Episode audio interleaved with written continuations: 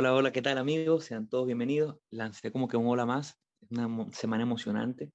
Eh, bienvenidos a Hablemos de Trading, mi nombre es José Pérez y me encuentro junto a mi compañero, el todopoderoso, el trader chileno y venezolano, Arturo López. Hola José, ¿cómo estás? Bienvenidos a todos a otro episodio de, Hablemos de Trading. Por aquí súper contento, como cada semana, compartir con ustedes lo que ha venido siendo la elaboración de una biblioteca prácticamente pública, gratuita para todos ustedes de contenido sobre trading, contenido sobre finanzas, sobre mercados financieros.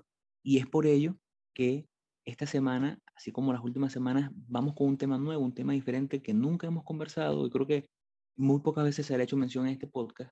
Y la finalidad de esto es que quede el material aquí colgado para que ustedes en futuras referencias, cuando estemos hablando sobre estos temas o cuando hagamos referencia a alguna acción que esté dentro de estos mercados, puedan irse, puedan escuchar el podcast, así como muchas veces hablamos eh, de rectángulos y le hacemos la cotación, vayan al episodio donde hablamos sobre rectángulos o sobre riesgo, este será un episodio de ese tipo. Eh, eh, hoy vamos a estar hablando un poquito sobre los mercados OTC o over the counter. Es un tema que a lo mejor lo habrán escuchado poco, otros lo habrán escuchado un poquito más, pero es un tema que es importante conocerlo, es importante que lo toquemos y que tengamos entendimiento, porque dependiendo del tipo de broker, donde estemos, vamos a poder tener acceso a estos mercados o no, acciones que estén dentro de estos, de estos eh, parámetros, por así decirlo, y hay que tener conocimiento para evitar tomar una decisión que no sea la acertada o evitar a lo mejor tradear una acción, porque he leído, ha pasado que te dicen, mira, está buena esta acción, te dicen el nombre, la buscas en tu broker, la tradeas y no te das cuenta que estás tradeando una acción que no está ni en Nasdaq ni en el New York Stock Exchange, sino que está en un OTC. Para eso tenemos al experto invitado del día de hoy sobre mercados over the counter, Arturo López. Bueno, yo igual antes de, de, comenzar, sí me gustaría invitarlo a que nos sigan en nuestras redes sociales. Nosotros estamos en Instagram como hablemos.d.trading, estamos en Twitter como hablemos trading, nuestro correo electrónico, correo.ht.gmail.com. Cualquier sugerencia, cualquier feedback, lo que necesiten, estamos ahí para, para ustedes. Igualmente está el canal de YouTube de nosotros que es Hablemos de Trading y en el, en el perfil de Instagram pueden ver, hay un link que los va a llevar a todas nuestras plataformas digitales donde pueden eh, escucharnos e igualmente conseguir el, el canal de, de, YouTube. Ahora, los mercados OTC, yo creo que eh, es importante porque muchas veces uno, uno ha escuchado sobre esto, yo creo que...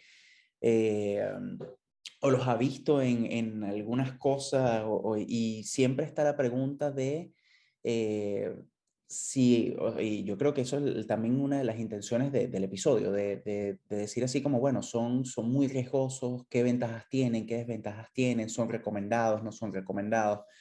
Eh, y bueno, justamente eso es lo que, lo, que, o sea, lo que queremos hacer.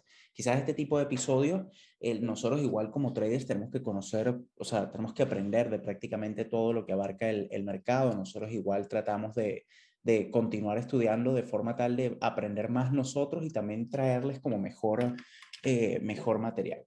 Ahora, el, el mercado OTC es un mercado que fue aprobado, o sea, estamos hablando directamente de, de acciones, de empresas que cotizan, eh, fue, es un mercado que fue aprobado por la SEC en 1997. Eh, por lo tanto, es un mercado que, que, no está regulado por la SEC, pero está validado por, por ella. Ahí dentro, de, dentro de estos mercados lo que hacen es que cotizan empresas que no cumplen los requerimientos mínimos eh, para para poder entrar en las, en las bolsas mayores, para poder entrar en, en el Nasdaq, para poder entrar en el NICE, el, eh, de forma tal de que eh, pueden cotizar dentro de, esta, dentro de este tipo de, de mercados. Eh, lo que pasa es que muchos, muchos de estos mercados te exigen unos requisitos mínimos que José ahorita nos va, nos va a decir un poquito más adelante, algunos de ellos, pero entre ellos están Em, cuando, cuando uno va a enlistar la, la, empresa para que cotice, tienes que tener cierta cantidad, o sea, baja, tienes que tener cierta, cierto capital eh, de mercado, tienes que tener un valor mínimo de precio en el IPO y eso va a depender obviamente de, eh, de del mercado en el que quieras, en el que quieras entrar. Ahora, eh, de esta forma es que se crea este mercado como el, el over the counter, es como, como un, eh, no, no, no, sabría cómo, cómo traducirlo, pero es como... Es como sobre la mesa, o sea, es un, mercado donde el, el, la compañía como tal hace, eh, está radiada directamente con su contraparte. Digamos en este caso, eh, nosotros en los brokers que usamos, Arturo y yo, Follonet, PlayStation, eh, nosotros colocamos una operativa y el broker es el que se encarga de hacer la compra y hacer el resguardo de esa acción bajo nuestro nombre. Mientras que en mercado over the counter, básicamente, si yo compro una acción y la estoy, luego la estoy vendiendo, se la vendo a Arturo directamente. Cuando yo lo coloco en venta en 8 dólares, por decir un número, Arturo quiere comprar una en 8 dólares, yo quiero vender una en 8 dólares, la venta y la, la compra se hace, la transacción se hace directamente. Eso es lo que ocurre. Entonces, obviamente, como bien decía Arturo, es un, es un, cuando vemos los mercados OTC, que podríamos decir a lo mejor, bueno, pero ¿por qué, por qué existen? o por qué esa empresa que está cotizando en over the counter no cotiza directamente en nada. Y es como dice Arturo, necesita unos requerimientos básicos de capital, de número de acciones que hace un poco, un poco difícil que una empresa pequeña pueda. Este mercado fue creado en el momento que se creó, como dice Arturo, eh, buscando darle una alternativa a estas pequeñas empresas que no, no lograban los requerimientos mínimos de Nasdaq y de NICE para poder cotizar. Por ejemplo, eh, una persona con uno o dos restaurantes o con una pequeña empresa, un warehouse, una persona que tenga eh, una pequeña corporación con pocos empleados, bueno, posiblemente no pueda llegar a los mínimos que te pide Nasdaq, por ejemplo, que te pide una, un market cap de por lo menos 45 millones de dólares y un precio mínimo de 4 eh, dólares para poder cotizar y salir en el IPO.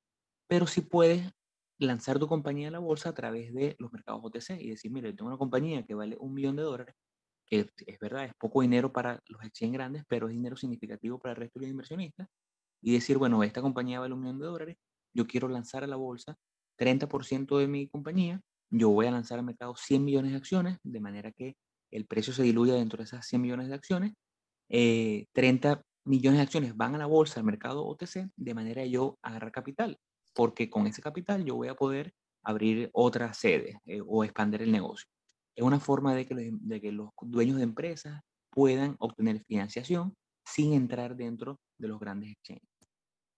Mejor, mejor no se puede haber explicado.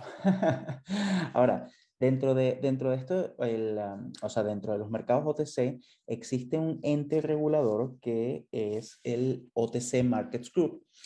Eh, y se dividen, o sea, los mercados OTC se dividen en tres tipos de mercados. Eh, que está el OTC QX, que es el mercado principal.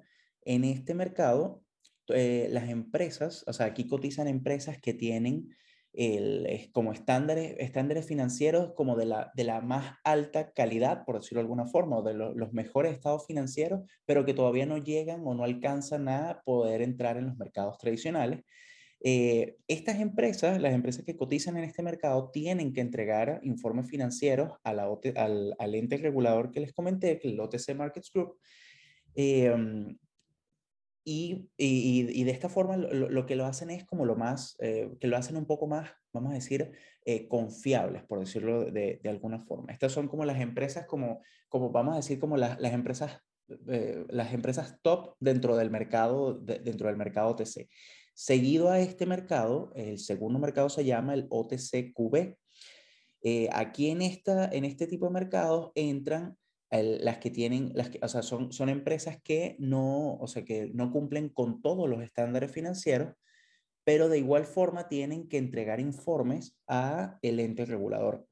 Y por último está el OTC Pink, que en este mercado las empresas no tienen que cumplir, o sea, primero no cumplen con los estándares financieros eh, normales, los más básicos, tampoco tienen que presentar informes ante el ente regulador y por esta razón son consideradas de alto riesgo.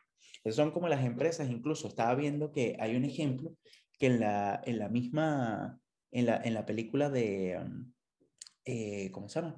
En la película de, del, del Lobo de Wall Street, eh, justamente al, inicio de, esta película, él, eh, o sea, con él, con él, no sé si, si, se acuerdan de la película, él, él les está enseñando a, a, como sus compañeros, sus socios de, del, con él crea su empresa, de cómo era la estrategia de venta y empieza a vender algunas empresas. Y él explica que eran empresas, eh, vamos a decir, eh, de alto riesgo, eh, estoy haciendo como comillas, como empresas basura, por decirlo de alguna forma, y eso era las que vendía. Y era justamente de este tipo de mercado. eran empresas que no tienen, o sea, que, que no, no, no, como no cumplen, primero que no estaban reguladas y segundo que no, no cumplían con ningún estándar de financiero. Entonces, eh, de ahí te pueden tener como, como una, un ejemplo de, de, de esta. Ahora, yo comentabas, eh, ¿cuál de esas tres es la que reporta una vez al año? El, una vez al año reportan las, la, las empresas que están cotizan en el segundo mercado, en el OTCQB. Ahí, ahí, se marca una diferencia importante versus las empresas que cotizan en, en, en los grandes exchanges, que, que cada tres meses hacen un reporte serio y completo de ganancias. Entonces ahí se puede ver más o menos por qué no necesariamente es, es un mercado obviamente con mayor riesgo porque no tienes tanto acceso a información como tienes en los grandes exchanges. Hablamos del panorama de una empresa, un año puede cambiar drásticamente, mientras que en tres meses es más posible que tú tengas una operación a largo plazo que con esa información que recibes constantemente cada tres meses puedas ir monitoreando más de cerca y controlando tu riesgo. Sí, no, totalmente. Yo, te, quería, yo te quería preguntar, el, ¿hay alguna relación con las penny stocks con el mercado OTC? ¿Alguna relación? Bueno, como, como dices, eh, un, penny stock es una, una acción que está dentro de, eh, que cotiza en mercado eh, OTC. Lo que ocurre es que el penny stock ha agarrado muy mala fama en los últimos 10 años porque, como dices, no hay que, no hay que meter a todos en un mismo saco. Hay empresas que pueden ser consideradas penny stock. Un penny stock es una empresa generalmente que está por debajo de los 5 dólares por acción y que cotiza en un OTC. Eh, no vamos, podemos ver empresas de, de 2, 3 dólares que están en, en, en el NICE, pero su capitalización de mercado los hace grandes, simplemente pasaron un stop. Bueno, recientemente Snapchat hace poco valía, llegó a valer creo que 5 o 6 dólares. No era considerado un penny stock pero el penny stock como tal son esas empresas que eh, están dentro de los mercados OTC y además tienen un, valor por acción muy pequeño, generalmente por debajo de los 2 dólares. He visto acciones que están en, en, torno a los 5 centavos, 6 centavos de dólar. Y además de ello, agarró muy mala fama porque, si bien es cierto que hay acciones dentro de estos OTC que son acciones válidas, de negocios válidos, eh, muchas de estas empresas hacen el salto. Incluso Walmart comenzó como una empresa eh, cotizando en los OTC y después de cuatro años hizo el salto a un exchange mayor, pero ellos comenzaron como una pequeña empresa cuando solamente tenían cuatro sucursales en, en, Estados Unidos. Entonces es posible y regularmente eso pasa. Cuando la empresa agarra capital y crece, si tienen un buen modelo de negocio, logran hacer la transición cuando una vez que crecen. Pero hay un grupo de acciones en las penny stock eh, que son usados lamentablemente para estafar. Acciones que tienen un producto que pareciera ser muy llamativo. Estas, estas empresas que llaman eh, empresas de, de, una de un solo producto, eh, hacen un marketing muy agresivo, empiezan a vender, empiezan a, mandar correos a las casas mostrando la acción, eh, llaman, es un marketing muy agresivo que hacen y generalmente se asocian con celebridades a los cuales le dan un porcentaje muy grande de la empresa, buscando que esta celebridad salga en las redes anunciando su producto. Esto obviamente, el caso muy famoso, un caso con Shaquille O'Neal y un caso con Justin Bieber, a Justin Bieber le dieron el 16% de una empresa que representaban 106 millones de acciones, por una empresa que no valía mucho, valía unos 20 millones de dólares, la acción subió enormemente de 7 centavos a 85 centavos, un crecimiento enorme, y después vienen eh, los inversionistas, los iniciales, venden sus acciones y todo el que entró cuando la acción no valía nada, perdió su dinero, porque no era una acción sustentable, era simplemente lo que se llama como pump and dump. Ese es el problema con las penny stock. Sin embargo, como repetimos, no significa que todas, todas sean malas.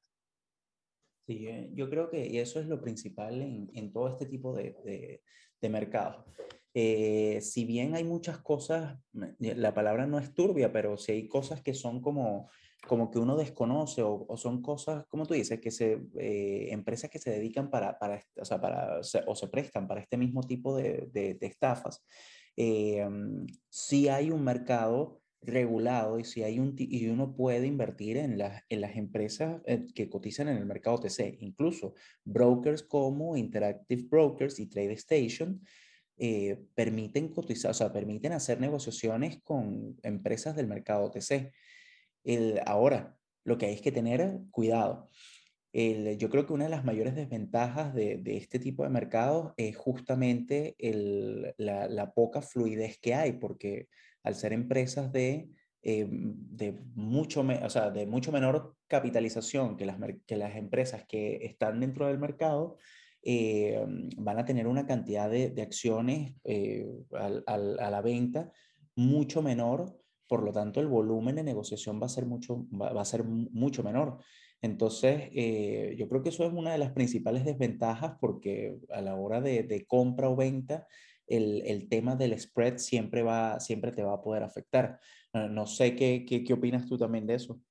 Bueno, eso es uno de los puntos más, creo yo, importantes eh, y que nos aleja tanto a traders como nosotros que, que aplicamos una cierta metodología a operar eh, acciones que estén dentro de los OTC. Eh, que ahorita vamos a dar ejemplos de acciones muy válidas que, que, operan en OTC. Eh, y es que, por ejemplo, nosotros tratamos siempre de recomendar que las personas comiencen a operar en acciones que tengan un volumen diario de por lo menos 750 mil a un millón de dólares diario de volumen de trading. Eh, perdón, de, de, número de acciones. ¿Y por qué es esto? No, si tú comienzas con una acción de una cuenta de mil dólares, de dos mil dólares, de cinco mil dólares, tienes que también mantenerte dentro de ese volumen de un millón de acciones diarias. No porque tus 5 mil dólares comprando acciones vayan a mover el mercado, obviamente no lo va a hacer, pero sí porque ese volumen le da una liquidez tan increíble a la acción que no permite que cualquier eh, loco operando pueda moverlo.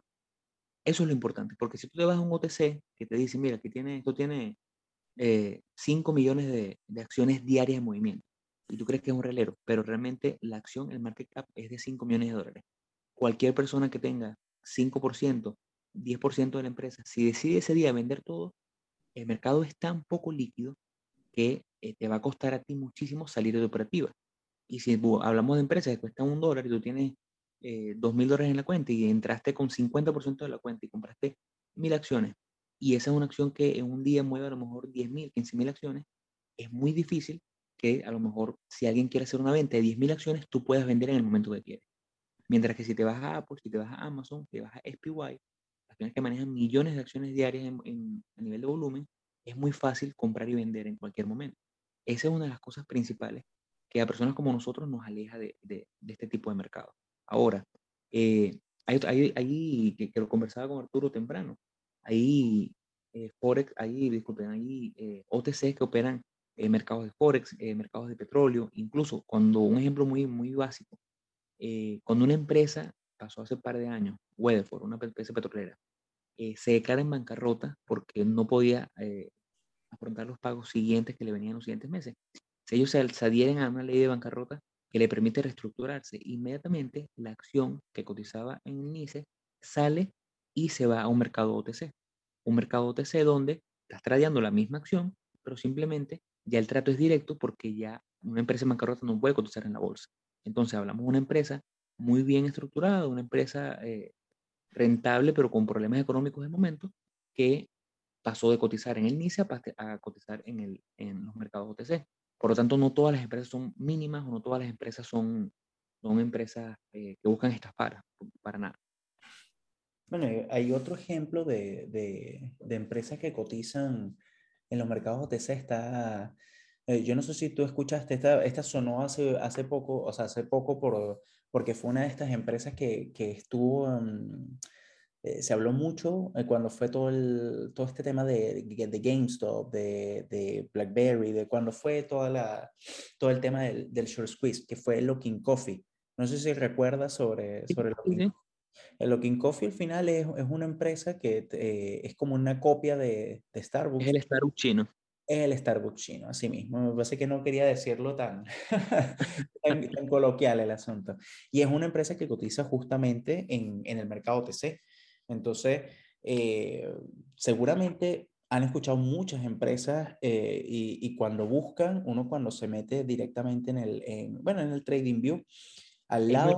vi un caso, ah, disculpa, eh, un comentario con Looking, que es muy fácil en esos mercados OTC eh, medio estafar, incluso pasa hasta en, los exchange grandes, porque creo que un caso de ellos era que ellos reportaban unas ventas enormes, reportaban unos números enormes, y cuando se pusieron a investigar, decían, bueno, pero ¿cómo esta gente está vendiendo tanto si solamente tiene cierta cantidad de, franquicias, de, de, sucursales, Y alguien hizo el cálculo de cuánto café tendrían que vender según la cantidad de locaciones que tenían y según esas ventas que ellos reportaban. Y eh, la cuenta daba que tenían que tener en, cada momento, un momento dado, un promedio por hora de más de 600 personas en el local, lo cual no daba, no daba con los números. Pues. Entonces, como no estás tan regulado y aparte estás en una empresa fuera del país, es muy fácil a lo mejor eh, saltarse esos, esos protocolos y poder maquillar los números.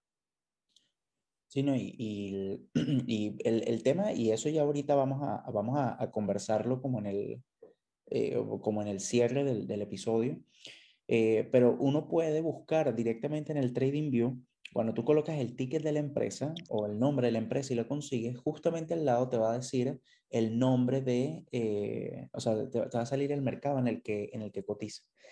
Y, mm, y, cuando uno busca Looking Coffee, te aparece al lado, te dice, eh, te sale OTC. Entonces ya tú sabes que esa empresa cotiza en el mercado de, de, OTC.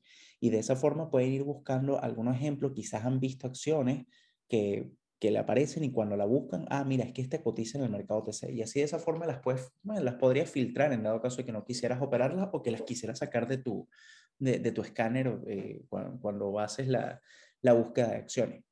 Eh, ahora, ya así como, como para cerrar, ¿sería recomendable o no? ¿Sería aconsejable o no? Eh, ¿O sería buena estrategia eh, negociar con empresas del el mercado OTC, José? Primero que nada, no recomendamos nada. Todo es material educativo. Eh, no quiero demandas y no quiero, no quiero ir preso. No recomendamos nada, todo es, es, material educativo que buscamos compartir con ustedes, pero desde mi punto de vista, eh, a los niveles de capital que operamos, seguramente el 90% de las personas que nos escuchan en nosotros, no es recomendable porque es un mercado que debido a su poco volumen y a la poca información, se presta mucho manipulación. Es muy fácil y es muy famoso los pump and dump porque hacen este tipo de marketing agresivo, eh, salen comunicando en, el, en, el, reporte de ganancia, a lo mejor de este año, eh, reporte de ganancia de este año y el siguiente es el año que viene y este año dicen que están en investigación y van a descubrir la cura del cáncer, por decir algo. Entonces la empresa sube muchísimo, el año que viene dice, mira, todo era mentira, lamentablemente no, no, no se pudo, se intentó pero no se pudo. Nadie va preso pero pierdes tu dinero. Entonces es muy fácil operar en empresas, de, bueno, no es muy fácil, ya de por sí es difícil operar eh, en empresas grandes de buena capitalización y que están en buenos exchange. No me imagino, porque sinceramente nunca he operado una empresa que esté en OTC, no me imagino eh, enfrentarme a empresas donde hay mucha desinformación, donde hay muy poca liquidez y un mercado un poco más, más turbio. Además, eh, hablamos de mercados donde tú te metes eh, un lunes en la mañana y ya a las 5 de la mañana hay un movimiento fuerte en los OTC, porque tengo entendido que no opera dentro de lo, dentro de, solamente dentro de ese marco de premercado, postmercado y no hay media 4. Entonces, yo en lo particular no lo aconsejaría. Sí, yo también opino, opino muy, muy similar. O sea, el, ah, los mercados OTC se crearon por, por cierta razón. Hay gente que, que, que, opera en ellos y que, es, que puede ser rentable en ellos. Eh, pero, eh, pero pienso que los mercados tradicionales quizás son más, eh, no, quizás no, son mucho más seguros en ese sentido. O sea, son, son regulados, tiene información pública de, de, la empresa. Ah, el, el, tema de la manipulación yo creo que es algo bastante, eh, bastante importante porque el, el, no, es que, no es que no exista manipulación del mercado, esto es otro tema aparte, eh, pero es mucho más difícil, es mucho más difícil porque siempre vas a tener, eh, o sea, primero que tienes que tener un capital sumamente grande para, para, poder hacer eso y no solamente eso, sino que apenas hagas una operación así, te va a caer la SEC y te va a caer eh, todo el mundo te va a caer encima con, al, haber, al haber hecho eso. Es más, creo que ni siquiera lo, puedes, lo podrías hacer. Eh, y el otro, y, y que justamente eso, o sea, ya, ya el, el como dice José, el, el operar los, los, los, mercados tradicionales ya son, ya es bastante complicado y es bastante difícil y a eso entonces súmale la, no la incertidumbre, sino todos estos factores que hemos venido hablando de, de, los mercados OTC. Así que Mire, eh, como un dato curioso, hay muchas empresas venezolanas y chilenas que cotizan en mercados OTC en Estados Unidos porque no entran dentro de esa capitalización de mercado, y, pero quieren, quieren exponerse a, a, ese, a tratar de, de, lograr ese financiamiento. Empresas como Mercantil, empresa de, de, banco venezolano muy famoso, eh, en su momento la CanTV también cotizó en mercados OTC. Entonces, no es que esté mal, eh, simplemente, por lo menos a modo de recomendación, a lo mejor si tú vives en Chile y conoces un negocio que cotiza en como OTC en, Estados Unidos, pero es un negocio que tú conoces en Chile, un negocio que vienes consumiendo y que te gusta, conoces al dueño o conoces el modelo de negocio, bueno, no es mala idea que con ese poquito más de información sí puedas salir, porque tienes más forma de verificar lo que te están diciendo. No lo recomendamos cuando la empresa es una empresa pequeña, de capitalización de 5 millones de dólares en el norte de Estados Unidos y no sabes si realmente lo que te están diciendo es verdad. Eh, la tasa de éxito de transición de una empresa que dice en OTC hacia la bolsa, los 100 grandes, es muy pequeña. Eh, es por ello que es difícil eh, decirles hoy, bueno, salgan e inténtenlo. Es mejor que intenten en empresas que están dentro de 100 grandes, donde es mucho más fácil eh, obtener información y con una liquidez que te permitiera entrar y salir con esa pequeña cuenta que estás operando. Ya, genial. Con esto, bueno, yo creo que ya podríamos llegar al final del episodio. Igual no sin antes eh, invitarlos a que nos sigan en nuestras redes sociales. Estamos en Instagram como hablemos.de.trading.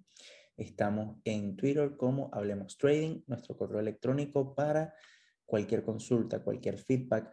Si hay algún tema que quieren que, toque, que, que toquemos, que no sé, que quieran que profundicemos, eh, para, para, para, eso estamos. Eh, igualmente, nuestro canal de YouTube, que es Hablemos de Trading, lo pueden conseguir en nuestro perfil de Instagram, que hay un link que los va a llevar a, a, donde se encuentran todas nuestras plataformas digitales, donde nos pueden escuchar, y directamente nuestro canal de YouTube. Así que bueno, muchas gracias José, muchas gracias a todos por escucharnos hasta aquí y nos vemos en otro episodio de Hablemos de Trading. Hasta luego chicos. Luego todos.